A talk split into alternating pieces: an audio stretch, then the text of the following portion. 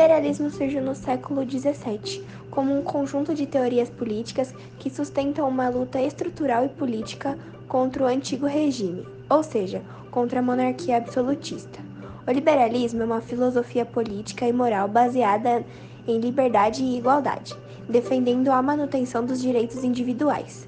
Como teoria econômica, o liberalismo surgiu no século XVIII para conferir uma estrutura conceitual ao novo movimento econômico que surgiu com a alta industrialização iniciada nesse século e consolidada no século seguinte. O liberalismo no Brasil, como instrumento de atuação no Estado e na sociedade brasileira, tem se estabelecido de forma organizada desde 1831, na maior parte da história como oposição política ao conservadorismo, ainda que não se resumindo a esse papel.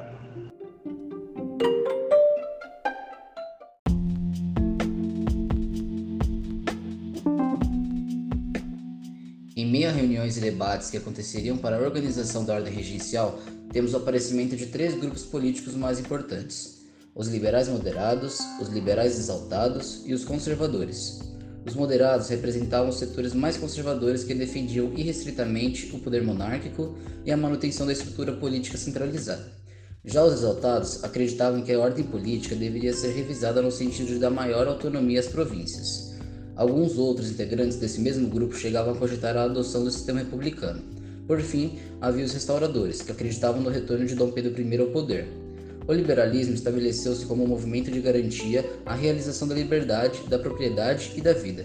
A organização do pensamento liberal está dissociada da ideia democrática. A discussão das ideias liberais no Brasil exerceu forte poder na Carta de 1824.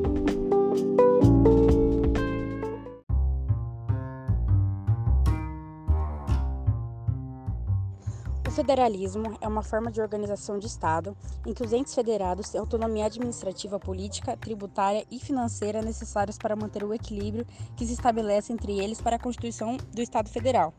No Brasil, a federação nasceu da determinação do governo central como resposta aos anseios das elites regionais que se sentiam presas pelo centralismo monárquico.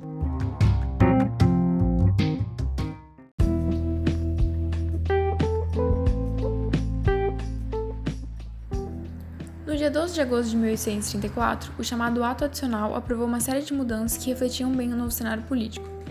Agora, sem a intervenção do poder régio, as tendências políticas presentes, representadas pela ala liberal, que era defensora de uma monarquia na qual os poderes do rei fossem mais limitados, e pela ala conservadora, que era defensora de uma monarquia fortemente centralizada, tentavam se equilibrar no poder. Na disputa entre essas facções políticas, o ato adicional seria uma maneira de se firmar um compromisso político acima das interesses de cada grupo.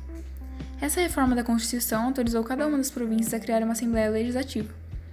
Por meio dessa medida, os representantes políticos locais poderiam instituir a criação de impostos, controlarem as finanças e determinarem os membros do funcionalismo público.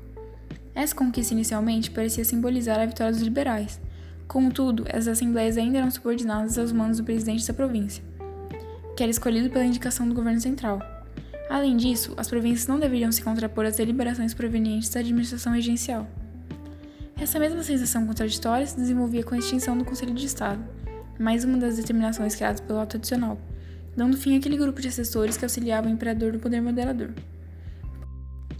Porém, a preservação da duração vitalícia do cargo de senador apontava a manutenção de um privilégio que agradava os políticos conservadores. Outra importante reforma estipulada pelo ato adicional foi a extinção da regência trina e a escolha de apenas um representante para ocupar o cargo regencial. Organizado por meio de eleições diretas e voto censitário, a escolha do regente, apesar de ser uma manifestação de tendência liberal, foi marcada por fraudes denunciadas em várias regiões do território nacional.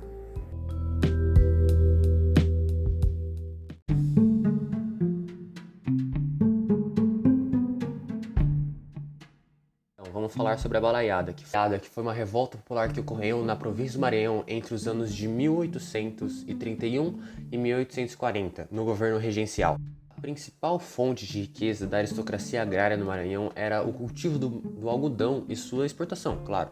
Entretanto, houve uma significativa redução no lucro da exportação agodoeira no mercado internacional por conta da concorrência com os Estados Unidos. Até 1837, o governo foi chefiado pelos liberais, mantendo seu domínio social na região. No entanto, durante a ascensão de Araújo de Lima ao governo da província, conservadores no governo central no Rio de Janeiro, os cabanos no Maranhão afastaram os bentivis e ocuparam o poder. O grupo dos bentivis representava a população urbana que se opunha aos absurdos dos grandes latifundiários e dos comerciantes portugueses.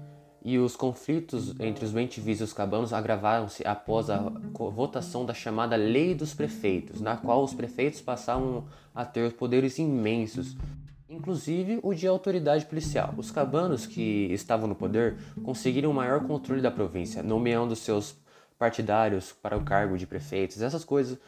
Essa mudança dá início à revolta de 13 de dezembro de 1838, quando um grupo de vaqueiros liderado por Raimundo Gomes invade a cadeia local para libertar seus amigos presos.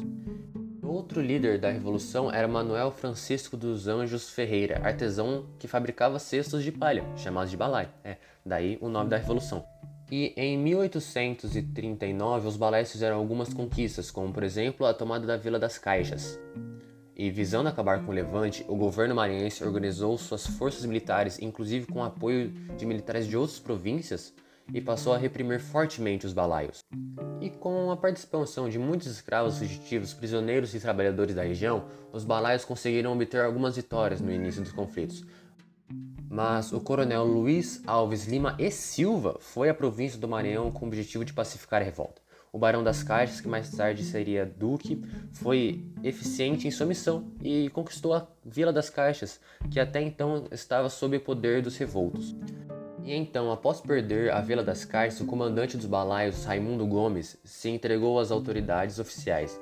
Em 1839, após a morte de Manuel Francisco, Cosme Bento, um ex-escravo, uh, assumiu a liderança dos balaios. E em 1840, ele partiu com centenas de revoltos para o interior. E em 1841, já com o movimento enfraquecido, muitos balaios resolveram se render, uh, aproveitando a anistia concedida pelo governo. Em 1841, o Cosme Bento foi capturado e enforcado, dando o fim da revolta.